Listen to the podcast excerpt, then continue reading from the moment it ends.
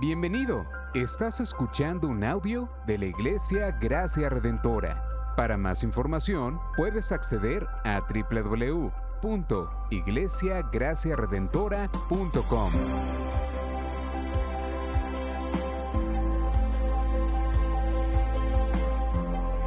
En la exposición de la palabra, el pastor Israel Vega.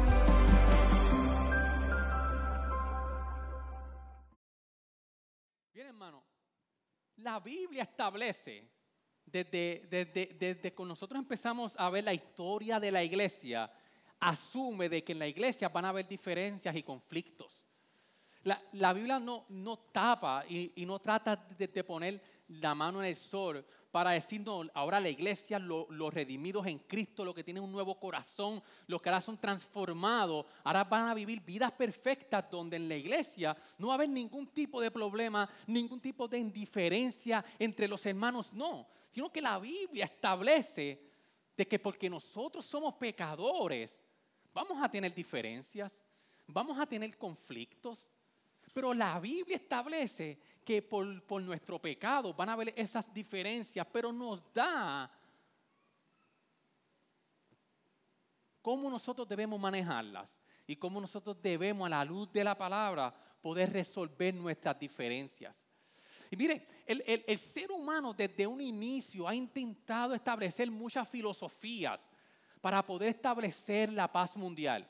Porque donde no hay paz, hay que, hay conflictos, hay, hay, hay, hay indiferencias. Y usted puede ver que le gusta leer filosofías, eh, di- diferentes estrategias sociales. No- nosotros po- podemos ver que está el comunismo, la democracia, hay diferentes tipos de gobierno donde el hombre ha tratado a, a- a través de los siglos establecer cómo puede haber una paz mundial. ¿Cómo el hombre puede ahora mismo? Hay una guerra entre Ucrania y Rusia. El hombre ha estado tratando de decir, no, esta es la filosofía que el hombre necesita para haber paz mundial. Y filosofía tras filosofía, todas tienen momentos y, tienen eh, eh, lugares donde no hay reconciliación. Tienen cosas buenas, cosas que podemos imitar, pero al final del día el hombre todavía sigue buscando cuál es la filosofía perfecta para poder tener la paz mundial. Incluso el premio Nobel. Hay un premio Nobel que ya se ha otorgado 101 veces. Eh, comenzó en, en el 1901 hasta el, mil do- a- hasta- a- a- hasta el 2020. Han sido dominadas y, ganadas 107 personas y 28 organizaciones. Y, y es este premio, el, premio Nobel de la Paz, que es una, eh, tiene una medalla a la persona que se lo gana, que dice por la paz y la hermandad de los hombres. Pero a pesar de todos estos premios donde han habido hombres que han hecho muchas cosas que Dios en su gracia común ha utilizado para que el hombre avance en, en la paz entre, lo- entre, entre el ser humano, aún todavía el hombre busca cómo tener paz. Pero entonces cuando nosotros vemos qué nos dice la palabra, aparte de las filosofías de- del hombre, la, ¿qué nos dice la palabra de qué significan los conflictos? El porqué de los conflictos y cómo nosotros manejarlos. Hermano, toda la Biblia, toda la Biblia habla acerca de Dios y sus acciones para buscar la paz y establecer la paz en el ser humano. Y cuando nosotros vamos en Génesis 1 a 2, cuando nosotros vamos, vamos al principio, en Génesis 1 y 2, reinaba la paz entre el hombre y Dios. Dios estableció al hombre en el huerto de- del Edén. Adán y Eva tenían una relación perfecta entre ellos. Había una comunión donde no habían discusiones, donde no habían diferencia, incluso también tenían paz con Dios. Adán y Eva tenían una comunión con el Señor. Pero entonces, ¿qué ocurrió? En Génesis 3 vemos que por el, pecado, por la caída, las dos relaciones fueron rotas. La relación de Dios con Adán y Eva fueron rotas.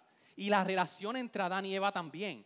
Incluso cuando nosotros vemos en Génesis 3.8, de que cuando nosotros podemos ver que la enemistad con Dios y, el hombre fue rota, el Señor le dijo, y, oyeron al Señor Dios que se paseaba en el huerto al, fresco del día. Y el hombre y su mujer se escondieron de la presencia de- del Señor, Dios entre los árboles del huerto. O sea, hubo, una ruptura en la relación del hombre con Dios que hasta Adán y Eva se empezaron a esconder de Dios. Incluso empezamos a ver entonces los conflictos, rápidamente los conflictos en Génesis 3 entre Adán y Eva. Cuando Dios le cuestiona a Eva, hey, ¿qué te pasó? Porque tú comiste de la manzana. Cuando enfrenta a Adán, Adán rápidamente le echó la culpa a Eva. Y no solamente a Eva, sino que le dijo a Dios, también es tu culpa, porque Adán, eh, Adán le dice a Dios, la mujer que me diste. Y empieza ese conflicto en el Edén donde Adán trata de refugiarse en su error, empieza a echarle la culpa a Dios, la culpa a Eva. Eva viene y le dice al Señor, Señor, fue la serpiente que tú me diste. Y desde ese momento nosotros empezamos a ver cómo el autor de Génesis empieza a desarrollar la trama del caos en la humanidad por el pecado. Vemos a Caín y Abel, que el, primer asesinato, Vemos en las familias patriarcas cómo los conflictos en, en las familias había un caos completamente. Jacob, Esaú, tuvieron conflictos los hermanos de Jacob con José. ¿Qué nos dice esto? De que nosotros por el pecado vamos a manejar conflictos en nuestras familias, en los matrimonios, con nuestros hijos, en nuestros trabajos, en los vecinos, eh, las relaciones fueron corrompidas completamente, hermanos. Pero entonces, ¿cuál es la respuesta de Dios? Porque no tan solo tenemos conflicto en nuestras relaciones de, de matrimonio y de familia, sino que hay conflictos en la iglesia. Hay diferencias en la iglesia. ¿Cómo nosotros entonces manejamos ese conflicto, esos conflictos a la luz de lo que la palabra de Dios nos, tiene que, decir. ¿Cómo podemos nosotros recobrar la paz entre nosotros? ¿Qué Dios hizo al respecto? ¿Hay esperanza para nosotros poder entonces como comunidad de fe poder tener paz entre nosotros? Pero cuando lleguen los conflictos, porque la Biblia establece de que van a haber por nuestro pecado, ¿cómo nosotros debemos de manejarlo? Y mire hermano, para establecer nosotros Dios estableció entonces sus resoluciones que Dios primero resolvió el problema de usted y nosotros, que era contra nuestro Dios. Nosotros podemos ver entonces que, en Romanos 5, 1, y 2, Dios establece entonces que ahora por la cruz nosotros tenemos paz con Dios. Romanos 5, 1 al 2 dice, por tanto, habiendo sido justificados por la fe, tenemos paz para con Dios por medio de nuestro Señor Jesucristo. Tenemos entonces esta paz de que Dios entonces para nosotros poder ver cómo manejar nuestros conflictos es que Dios establece primero lo que nosotros teníamos que resolver. Y es que nosotros estábamos en enemistad con Dios, en nuestra condición pasada. Fuimos acercados a Dios entonces a través de Jesús. Y nosotros tenemos entonces que establecer de que la relación con Dios nuestra, nuestra relación que fue ahora por Cristo Jesús en la cruz de Calvario, que fue entonces restablecida.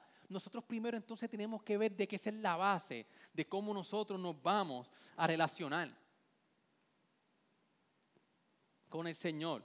Dios nos dio la paz salvadora. Y esa paz salvadora es la que transforma nuestros días. Es la paz salvadora que nos dice a nosotros cuando tenemos una diferencia con un hermano, ¿cómo yo, yo debo de actuar? Es la paz salvadora de que ya yo resolví mi mayor problema. Por ende entonces mi vida no se basa en lo que yo quiero y en lo que yo deseo, sino en cómo Dios me salvó y está haciendo una iglesia completamente con hermanos con, con, diferentes culturas, con diferentes eh, eh, eh, gustos. Dios está formando, como dice Pedro, una iglesia como piedras vivas.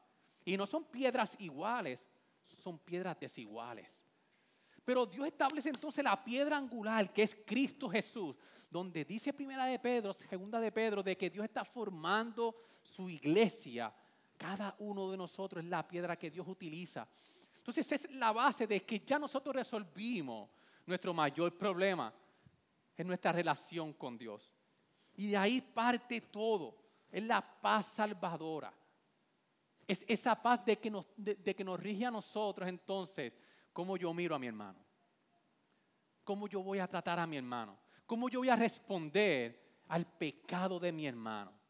¿Realmente yo estoy respondiendo en pecado o estoy respondiendo a la luz de la palabra cuando me dicen algo que me incomoda, cuando me dicen algo que me siento herido? ¿Cómo yo estoy respondiendo? La paz salvadora de Dios es el indicador de cómo nosotros debemos actuar. Y no solamente la paz, la, paz salvadora, sino que Dios nos dice en Filipenses 4, 6, 7 y 9, de que Dios nos da su paz en nuestro interior, en el ya, pero todavía no. Filipenses 4 dice entonces de que en Cristo Jesús, por Cristo Jesús, nosotros podemos experimentar su paz con plenitud. Filipenses dice de que la paz que sobrepasa todo entendimiento a través de oraciones y ruegos ante el Señor, nosotros tenemos la paz salvadora, pero Dios nos da su paz a través de este caminar hasta que Cristo venga. Dios nos da una paz interior. Y mire hermano, es ah, como, como un testimonio, eh, yo tengo el vecino mío que literalmente lo, lo enviaron a la casa a morir. Y hemos tenido una buena relación, un señor mayor, un señor que pues hablamos cuando yo llego del trabajo, eh, tuvimos buenas relaciones en, María y lo enviaron a la casa a morir, le, dieron seis a siete meses. Y pues eh, yo le dije a Wilmar, pues voy a estar visitándolo en la semana y, y fui a la casa, me, él, vive al lado mío, y fui a la casa, me llevé la guitarra, la Biblia y eh, empecé a cantar con él. Y yo fui pues a ministrarle a hablarle de las escrituras, a tener un buen tiempo con él. Hermano, y yo fui ministrado. Mientras yo hablaba con él, eh, yo no había visto tan de frente, nunca he estado con tantas personas que están en ese lecho de que, están esperando la muerte. Yo, no he tenido tanto esa experiencia. Y el hecho de que él tenía una paz, que yo llego a, casa mm, donde Wilmary y yo venía con los ojos aguachados, venía y yo salí ministrado. Yo decía, güey, Mari, ¿cómo es posible? Ese está muriendo. Él está agonizando ahí, tiene, casi no puede respirar. Y yo me llevé la guitarra y yo comienzo a cantar y yo dije, ay Dios mío, ¿qué yo hice? Pues si él tiene problemas respiratorios, él no puede respirar. Y él empieza sin fuerza a cantar conmigo y empieza a recitar y empieza, empezamos a hablar, él tosía y él seguía. Y una paz que yo nunca había visto en una persona así. Es esa paz que el Señor nos da, que sobrepasa todo entendimiento. El Señor nos ofrece esa paz. Jay Packer dice, no hay paz como la paz de aquellos cuyas mentes poseen la plena certeza de que han conocido a Dios y Dios los ha conocido y de que esta relación garantiza el favor de Dios para con ellos en la vida a través de la muerte y para siempre. Y no tan solo eso, de que Dios nos dio la paz salvadora, Dios nos dio una paz en este mundo continuo en nuestro interior y Dios entonces nos da una paz garantizada futura. Cuando nosotros vemos entonces en Romanos 16, 20, y el Dios de paz aplastará pronto a Satanás debajo de vuestros pies, la gracia de vuestro Señor Jesucristo sea con vosotros. Aquí, Pablo en Romanos está aludiendo a Génesis 3.15, donde nosotros vemos esta lucha de la simiente de la mujer contra Satanás, luchando entonces, llegará un momento donde, donde la consumación de todas las cosas nosotros tendremos una paz eterna.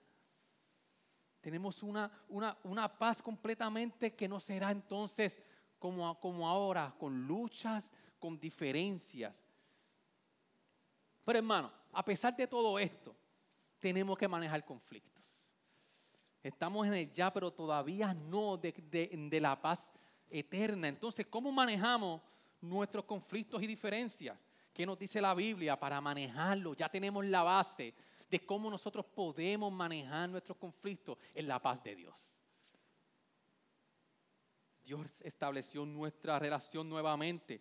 Pero entonces, entendiendo los conflictos, ¿cuál es la raíz de los conflictos. Si nosotros vamos a empezar a buscar entonces cuál es la raíz de los conflictos. Y cuando nosotros buscamos, eh, empezar a hacer un search en internet, y hay muchos libros donde los siete pasos, donde el hombre tiene que hacer para, para, arreglar los, conflictos, ocho pasos, diez pasos para ustedes arreglar. Pero ¿qué nos dice la palabra? Yo quiero que usted vaya conmigo a Santiago 4. Porque nosotros tenemos entonces que buscar cuál es la raíz de los conflictos entre nosotros. Y Santiago 4 es un texto donde, no, donde a nosotros nos da mucha luz de nosotros poder entender a la luz de, la palabra cuál es la raíz de lo que ocurre entre nosotros. Y está hablando de, estoy hablando de nosotros, Iglesia Gracia Redentora, donde tenemos nuestras diferencias. Colosenses 4, 1 hasta el 3 Mire cómo dice, ¿de dónde vienen las guerras y los conflictos entre vosotros? ¿No, no vienen de vuestras pasiones que combaten en vuestros miembros? Aquí Santiago está haciendo una pregunta, ¿de, dónde vienen las guerras y los conflictos de entre vosotros? ¿No vienen de vuestras pasiones? Está haciendo una pregunta que combaten en vuestros miembros. Codiciáis y no tenéis, por eso cometéis homicidio. Sois envidiosos y no podéis obtener, por eso combatís y hacen guerra. No tenéis porque no pedís. Pedís y no recibís porque pedís con malos propósitos para gastarlo en vuestros placeres. Y el versículo 4, que es bien importante, o oh, almas adúlteras, ¿no sabéis que la amistad del mundo es enemistad hacia Dios? Por tanto, el que quiere ser amigo del mundo se constituye en enemigo de Dios. Santiago 4 nos está diciendo a nosotros de que nosotros, dentro de nosotros, cuando Él utiliza la palabra combaten, nosotros tenemos una, esa palabra viene de, una connotación de guerra.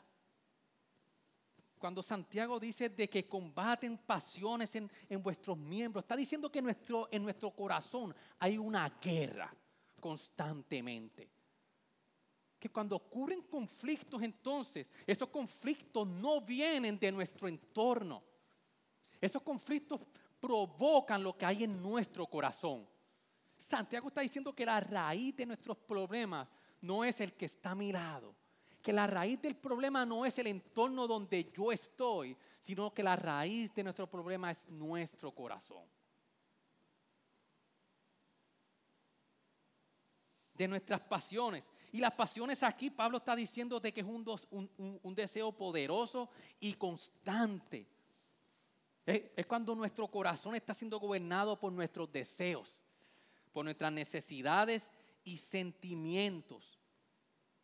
Entonces Santiago está diciendo, sus conflictos vienen de los deseos que tú añoras, de la guerra que tiene en tu corazón, de nuestro pecado.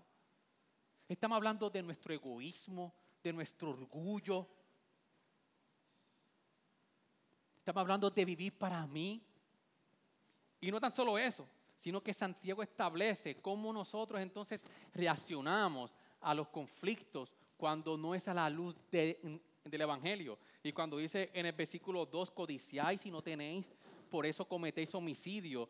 Aquí Santiago está diciendo de cómo se maneja entonces o se refleja el pecado en un conflicto. Cuando peco para conseguir algo que yo quiero.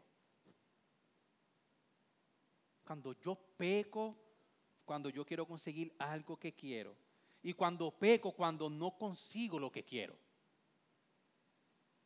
Cuando nosotros no, nos examinamos a la luz de este pasaje, hay, hay muchas veces deseos en un conflicto que pueden tener validez, pero porque no tengo quizás el respeto que yo, que yo me merezco, yo entonces siento el derecho de que puedo pecar hacia el demás para reclamar porque yo tengo el derecho de ser respetado.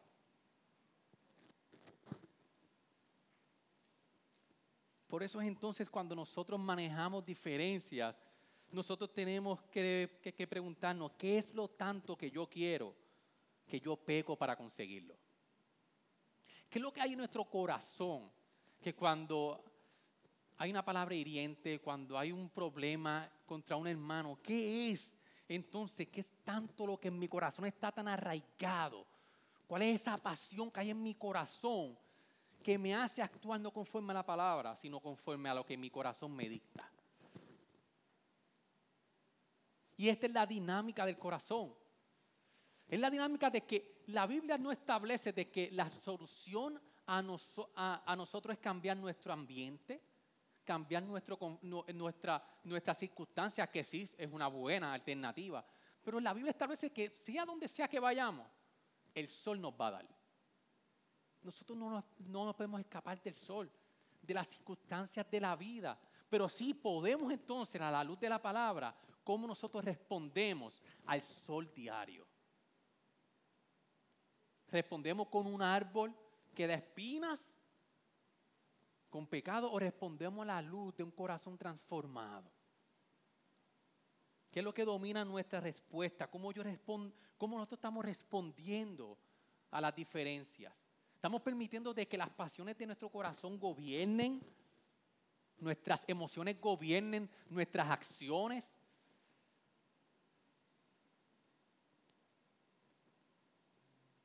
Pero es bien interesante porque en el versículo 4, cuando Santiago dice, oh almas adúlteras, y cuando tú el contexto, tú dices, pero Santiago no está hablando de, adulterio entre las parejas. ¿Qué tiene que, qué, hace aquí, oh almas adúlteras? ¿No sabéis que la amistad del mundo es enemistad hacia Dios? ¿Qué tiene que ver aquí el adulterio con los conflictos, con, con la dinámica del corazón? Y Santiago lo que está diciendo es, es, de que cuando nosotros no sabemos manejar los conflictos a la luz de la palabra, es que nosotros hemos adulterado, pero contra Dios. Es un adulterio espiritual contra Dios. Cuando no colocamos a Dios en el lugar que solo Dios pertenece.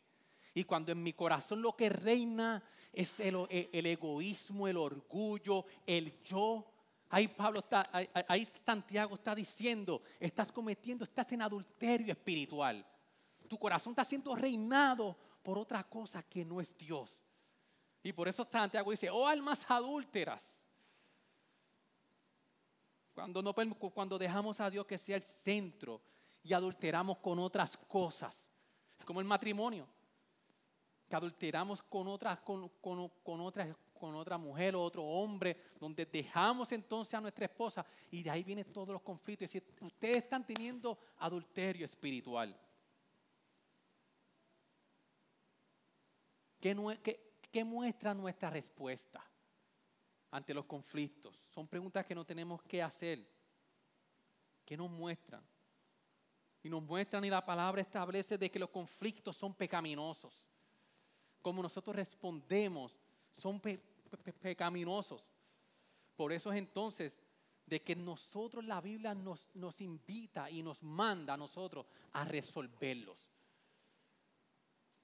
Cuando hay conflictos, hay, hay, hay, hay pecado envuelto y nos manda entonces a resolverlos. Mire como Mateo 5, 23, 25 dice, por tanto, si estás presentando tu ofrenda en el altar y allí te acuerdas de que tu hermano tiene algo contra ti, deja tu ofrenda allí delante del altar y ve y reconcíliate primero con tu hermano. Entonces ven y presenta tu ofrenda. Reconcíliate pronto con tu adversario mientras vas con él, con él por el camino. No sea que tu adversario te entregue al juez y el juez al alguacil y seas echado en la cárcel. Que la Biblia está estableciendo de que tenemos que resolverlo. Hay muchos que tratan de evitar de que no pasó nada, pero la Biblia nos dice es pecaminoso. Y antes de, nosotros venir en adoración al Señor al altar, lo que dice, ve allí y, reconcíliate con tu hermano. Por, eso es entonces de que, como comenzamos al principio, el amor y la unidad entre nosotros no puede ser horizontal, sino que tiene que ser un triángulo. Primero tiene que ir hacia Dios. Nosotros comprender el amor de Dios hacia nosotros. Y eso es lo que va a informar entonces ¿Cómo yo debo de solucionar cuando tengo diferencias? Mire que, en Mateo 22, de 37, dice, Jesús le contestó, amarás al Señor tu Dios con todo, tu, con todo tu, corazón y con toda tu alma y con toda tu mente. Este es el grande mandamiento y primer mandamiento. Y, y el segundo es semejante a este. Amarás a tu prójimo como a ti mismo. De estos dos mandamientos dependen toda la ley y los profetas. Aquí Jesús está diciendo, antes de amar a mi hermano, para yo poder amar a mi hermano, yo primero tengo que amar a Dios sobre todas las cosas. Y para nosotros poder crecer en nuestra unidad, en nuestro amor los unos a los otros, iglesia, nosotros tenemos que crecer en nuestro amor hacia el Señor. ¿Por qué? Porque mientras nosotros vemos y nos entregamos al amor del Señor, lo que vamos a recibir es la respuesta de un Dios amoroso, de un Dios que nos ama a pesar de nuestro pecado. Un amor que va, que sobrepasa todo entendimiento. Y es esa información de cómo Dios nos ama, es lo que nosotros podemos entonces amarnos unos a los otros como Dios nos amó. Entonces siempre nuestras relaciones como iglesia tienen que ser, recuérdenos, como un triángulo, primero hacia Dios. Recibo la respuesta del amor de Dios y entonces nosotros podemos amarnos como debemos de amarnos. La Biblia establece de que la paz entre nosotros no es por default, de que nosotros tenemos que buscarla. En Romanos 14, 19 dice, así que procuremos lo que contribuye a la paz y a la edificación mutua. Okay, ya establecimos la base de cómo nosotros podemos mantenernos en amor, unidos, de dónde vienen los conflictos, cómo entonces, en eh, cuál es la raíz. Ahora entonces, vemos entonces de que para podernos amar, primero tiene que ser primero hacia Dios, tener la comprensión del amor de Dios. Por entonces, la Biblia nos llama a nosotros ser activos en buscar la paz. Por eso es que Pablo en Romanos dice, procuremos lo que contribuye a la paz y a la edificación mutua. Es un desafío. Cuando dice sigamos, viene, viene, del, del hebreo en sus traducciones, es ir tras de. Es rastrear, es perseguir a algo o a alguien. Yo no sé cuántos se acuerdan, eh, los que están casados, cuando usted le echó el ojo por primera vez a su esposa. Hmm. Hmm. Yo le acuerdo en ese terminal de, carros públicos en la plaza de Vega Baja. Yo estoy esperando el carro público allí para que me lleve a casa y yo veo a esa muchacha así a lo lejos. Y yo en buen puertorriqueño le dije, te chavaste. y yo dije, yo la voy a buscar, yo la voy a perseguir y yo la voy a seguir hasta obtener lo que yo quiero. Y tomó meses y estuvimos tiempo y yo rastreando, y ella como quedándose el puesto, y yo para aquí y ella allá. Nos alejamos, yo dije, ah, qué mal. Tuvimos tres o cuatro años, cada cual en su lado, y hasta que un día nos volvimos a encontrar y yo dije, esta vez sí que tú no, tú no te me escapas. No hay break. Pues lo, lo que Pablo está diciendo en Romano es, así debe ser entre nosotros. Nosotros tenemos que procurar la paz. No va a venir por default. Aquí nosotros somos pecadores salvados, que estamos siendo redimidos en nuestro proceso de santificación, pero tenemos entonces que buscarla no llega por naturaleza. Efesios 4.3 dice, solícitos en guardar la unidad del Espíritu en el vínculo de la paz. Por eso es que nosotros tenemos que, que, este, este, este capítulo de Romanos 14, 19 viene entonces a la luz de Romanos 12, de que Pablo dice, a la luz de la misericordia de Dios presentéis sus su cuerpos en, en sacrificio vivo. Pablo está diciendo, la luz de la misericordia que Dios tuvo por ustedes sigan la paz, busquen la paz.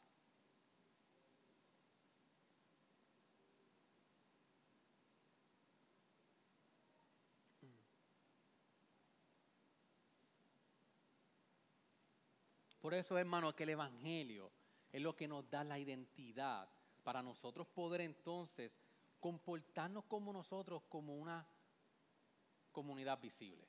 Una comunidad visible, como decía Pastor Félix, con una cultura espiritual, no una cultura del mundo. Cuando nosotros vamos a Efesios 3, a Colosenses, perdón, a Colosenses 3 del 12 al 15, que, que fue el que leímos, dice, entonces como escogidos de Dios, santos y amados, y revestidos de tierna compasión, bondad, humildad, mansedumbre y paciencia. Aquí el apóstol Pablo está diciendo de que lo que nosotros somos ahora en Cristo Jesús, que nosotros fuimos escogidos por Dios, santos, que estamos en nuestro proceso de santificación donde Dios nos está moldeando, hemos sido amados, de que entonces ahora nosotros tenemos que revestirnos, como decía Pastor Félix. Nosotros no solamente podemos quitar de nosotros, buscar quitar lo que tenemos que quitar, nosotros tenemos que revestirnos, ser activos en la humildad, en la bondad, en la mansedumbre, en la paciencia. Pero esto es a la luz de lo que nosotros somos ahora en Cristo Jesús. Esto no es un manual de recursos humanos como el del trabajo, donde nos dicen unas reglas que nosotros tenemos que, hacer para poder comportarnos en nuestro ambiente laboral. La Biblia establece de que como de, de, nuestra identidad, de quienes, nos somos, de quienes nosotros somos en Cristo Jesús, escogidos, fuimos amados, por eso entonces nos tenemos que revestir de humildad. Porque la humildad, hermanos, es la, aquí, eh, el apóstol Pablo en Colosenses, en Efesios, cuando empieza a hablar en, el contexto de iglesia, de perdonarnos, de buscar la unidad, como Pablo empieza es con la humildad. Y es que en los conflictos, si la humildad no reina, nosotros no vamos a poder solucionarlos. La humildad nos dice quiénes realmente nosotros somos ante el Señor. Somos pecadores salvos, pero somos pecadores en un proceso de santificación. La falta de humildad no nos dejará soportarnos.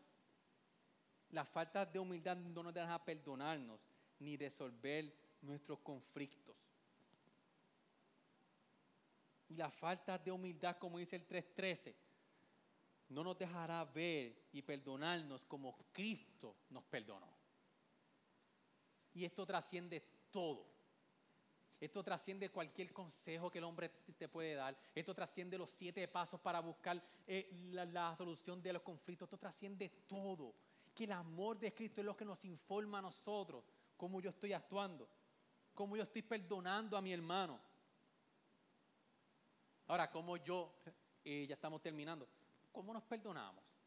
¿Cómo nosotros entonces cuando ocurre un conflicto, cómo nosotros debemos de arrepentirnos?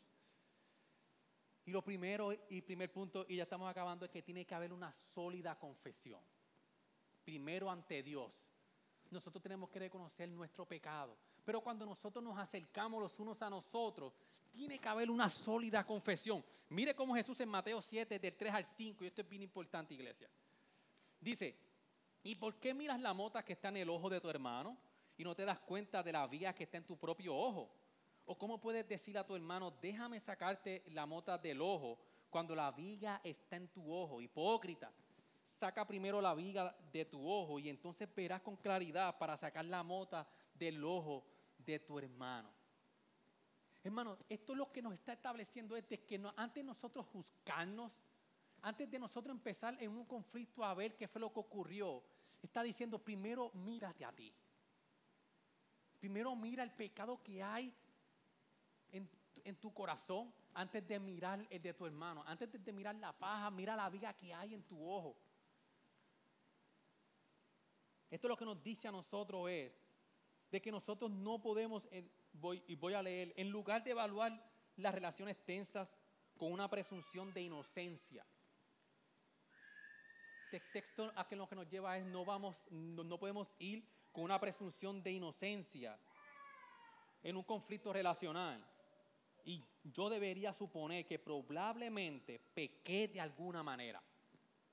Y, y si más tarde resulta no, ser verdad, está bien. Pero voy con la presunción de que yo soy un pecador. Voy, voy con la presunción, con, la presunción de que quizás, o muy probablemente, no quizás, muy probablemente, actuando informado por la palabra, sino por las pasiones, como dice Santiago, que combaten en nuestro interior. Y está esa guerra que nos hace entonces actuar, no conforme a la palabra, sino conforme a nuestras pasiones. Asumiendo que probablemente soy culpable, soy más apto para examinarme profundamente.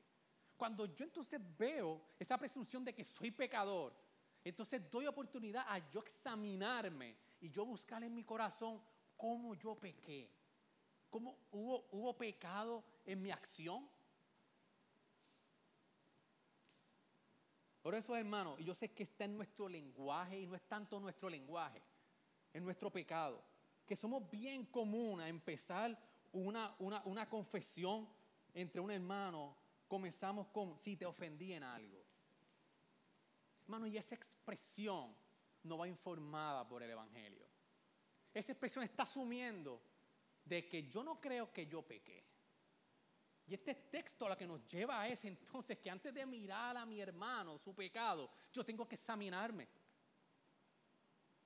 Estamos diciendo, si te ofendí en algo, no sé, yo no sé cómo yo te lastimé y no me importa. Porque si hubo un conflicto y yo voy a donde mi hermano y le digo, si yo te ofendí en algo, tú lo que le estás diciendo entre líneas es que yo no sé cómo yo te lastimé y no me ha importado, porque no ha ido ante el Señor yo para buscar, Señor, en qué yo fallé. Entonces, si no sabemos lo que hicimos, ¿cómo, cómo no lo vamos a hacer nuevamente? Por eso, hermanos, debemos de asumir la responsabilidad total de nuestro pecado. ¿Y cómo ayuda esto? Cuando nosotros nos acercamos, evitando esa expresión de si yo te ofendí en algo, sino que yo pequé contra ti porque he ido ante, ante, ante el Señor, estoy aquí, permití que el Señor me mostrara y yo a la luz de la palabra, ¿cómo ayuda esto a la otra, al hermano? Mi confesión muestra humildad y puede alentarlo a hacer lo mismo. Yo rompo barreras ahí. La humildad engendra humildad. Cuando yo me acerco a mi hermano con la presunción de que yo, de que yo pequé en alguna manera, quizás va a haber un momento en que no, que no es que digamos que todo el tiempo estamos ocurriendo y entrando en pecado, pero la gran mayoría, muchas ocasiones, nosotros actuamos en pecado. Y lo que le decimos a nuestro hermano es en humildad, le estamos alentando a hacer lo mismo. Vayamos a donde el Señor y nosotros podamos ver en que nosotros pecamos primero contra Dios para buscar entonces reconciliación. La humildad engendra humildad. Mi confesión puede disminuir su actitud defensiva. Cuando yo me acerco ante mi hermano, disminuye esa actitud defensiva. Cuando reconozco mi pecado y dejo de culpar a los demás, desahogo deshago la pared defensiva que se ha erigido. Mi confesión puede eliminar lo que provocó su pecado. En el primer lugar, cuando confieso mi pecado, me preocupo, me, ocupo de lo que ofendió a la, a la otra persona. Es, hermano, que cuando nosotros nos acercamos y vamos entonces en la dinámica de iglesia, hubo una situación, vayamos a la luz de lo que nosotros somos, pecadores salvos por la gracia de Cristo y que buscamos arrepentimiento y reconciliación en humildad los unos hacia los otros. Por eso es, hermano, que cuando nosotros vamos a Efesios 2, que el Señor entonces empieza a hablar desde el versículo 11 y comienza con el 13 que dice, pero ahora en Cristo Jesús vosotros, que, que en otro tiempo estabais lejos, habéis sido acercados por la sangre de Cristo. Está hablando de los dos pueblos, de los judíos y de los gentiles, porque Él mismo es nuestra paz. Quien de ambos pueblos hizo uno, derribando la pared intermedia de separación, aboliendo en su carne la enemistad, la enemistad, la ley de los mandamientos expresados en ordenanzas, para crear en sí mismo de los dos un nuevo hombre, estableciendo así la paz ese nuevo hombre en Cristo que entonces de los dos pueblos Dios hace uno para establecer la paz y para reconciliar con Dios a los dos en un cuerpo por medio de la cruz, habiendo dado muerte en ella, enemistad. Y Pablo entonces cita a Isaías que dice, y vino y anunció paz a vosotros, que estabais lejos, y la paz a los que estaban cerca. Porque por medio de él los unos y los otros tenemos nuestra entrada al Padre en un mismo espíritu. Entonces, hermano, desde el principio de Génesis 3.15 estableció entonces el hombre por el pecado una desunión entre el hombre. Pero desde ese momento Dios estableció un propósito donde el príncipe de paz, cuando nosotros vemos en Isaías 9:6, vamos a buscarlo. Isaías 9:6, donde Dios hace entonces la promesa que dice, porque un niño nos ha nacido, un hijo nos ha sido dado, y la soberanía eh, reposará sobre sus hombros, y se llamará su nombre admirable, consejero, Dios poderoso, Padre eterno, príncipe de paz. La promesa que Dios había establecido para las naciones y para su pueblo, de que un día iba a establecer la paz que ningún hombre pudo traer a su pueblo. En Cristo nosotros entonces ahora nosotros podemos encontrar la paz a la luz de su amor a la luz de, de, cómo ahora tenemos una nueva identidad en Él, amado. Ahora en Cristo Jesús, iglesia, nosotros podemos tener paz entre nosotros. De que los conflictos van, van a estar, yes. Pero a la luz de la palabra, crecemos. Y los conflictos lo que hacen entonces es mostrarnos a nosotros áreas donde nosotros tenemos que crecer para nosotros seguir creciendo, pareciéndonos en el proceso de santificación a la estatura de Cristo. Un conflicto es una oportunidad de nosotros examinar nuestro corazón. No es el momento para yo defender mi identidad. No es un momento para yo defender quién yo soy. No es un, momento para yo defender eh, eh, eh, lo que mi egoísmo, el estatus que yo he puesto en la iglesia. Es el momento donde Dios nos transforma y nos lleva a lo más profundo de nuestro corazón para ver nuestras pasiones y nosotros como iglesia, unidos como iglesia, en el vínculo de la paz, que nosotros podamos entonces ser transformados y ser cada día una iglesia más unida. Ser una iglesia entonces donde, donde, donde la humildad reina.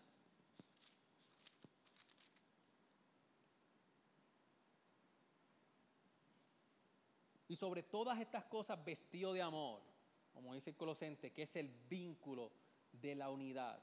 Y que la paz de Cristo reine en vuestros corazones, a la cual en, verdad fuisteis llamados en un solo cuerpo y seis agradecidos. Aquí Pablo está diciendo que, la, que la unidad, el vínculo de la unidad, es solamente cuando nos vestimos de amor. Cuando el amor de Cristo reina en nosotros, hermanos. Nosotros dejamos a un lado nuestras pasiones en nuestro corazón y no buscamos que seamos respetados. No buscamos que, que, nos, que nos bajen del estatus donde hemos puesto y permitimos que el Espíritu Santo nos transforme. Y permitimos entonces de que, de que el Señor siga moldeando áreas donde Él quiere trabajar. Son momentos que revelan dónde Dios quiere trabajar. No son los momentos para yo exigir lo que yo quiero. No, son momentos para yo poner, ah, no, es, eh, como me hicieron esto, yo siento el derecho de, entonces actuar así porque pecaron contra mí. Si no es el derecho de nosotros en humildad, en la unidad del amor, en el vínculo de la unidad del amor, nosotros encontrar la paz que sobrepasa todo entendimiento entre nosotros. Y como Jesús dijo, ese Dios de paz que prometió Dios en Isaías 9. Jesús dijo en Juan 14, 27, la paz os dejo, mi paz os doy. No os la doy como el mundo la da. No se tuve vuestro corazón, ni tengan miedo. Hermanos, en Cristo nosotros podemos encontrar la paz entre nosotros. En Cristo Jesús es el príncipe de paz prometido a su iglesia para nosotros poder ser una comunidad visible de cómo nosotros manejamos nuestras diferencias. Que no es que no, no es que no vamos a, no, no es que no vamos a tener, sino es cómo nosotros las manejamos a la luz del príncipe de paz. Oremos. Señor, gracias por tu palabra, Señor. Gracias, Señor, porque, Señor, el mundo busca la paz. El mundo busca a través de muchas maneras establecer la paz, premios Nobel. Muchas personas hacen muchas cosas buenas, pero no son suficientes. Pero tú estableciste, Señor, en Isaías desde un principio, Génesis, de que tú ibas a enviar a tu hijo amado y que se había enfalcado una guerra literal entre la simiente de la mujer y Satanás. Y que llegaría un día el príncipe de paz a establecer la paz en el mundo entero. Pero no solamente la paz en el mundo, sino la paz en medio de tu iglesia, como dice Efesios 2, de que hiciste un pueblo en Cristo Jesús para nosotros poder encontrar la paz que tú prometiste en, en Cristo Jesús. Y solamente, Señor, nosotros en humildad, reconociendo que de nuestras pasiones en nuestros corazones, reconociendo que nuestras pasiones quieren dictar cómo ver hacia nosotros, entre nosotros mismos, nosotros queremos vivir a la luz de la palabra. Por eso nosotros queremos cada día estar más arraigados en ti, Señor. Que podamos ser una comunidad visible donde le prediquemos al, al mundo de que somos diferentes, pero hay algo que nos une, que nada nos puede separar. Es la unión con Cristo Jesús. Ayúdanos, Señor, a tener sólidas confesiones entre nosotros, a revestirnos de tu amor, a revestirnos de humildad, a revestirnos, Señor, a, ir en acción ante ti, Señor, a la luz de lo que somos, a la luz de nuestra identidad en Cristo Jesús, escogidos amados y perdonados. Gracias por sintonizarnos. Puedes encontrarnos en las diferentes plataformas de redes sociales, como también visitarnos a www.iglesiagraciaredentora.com.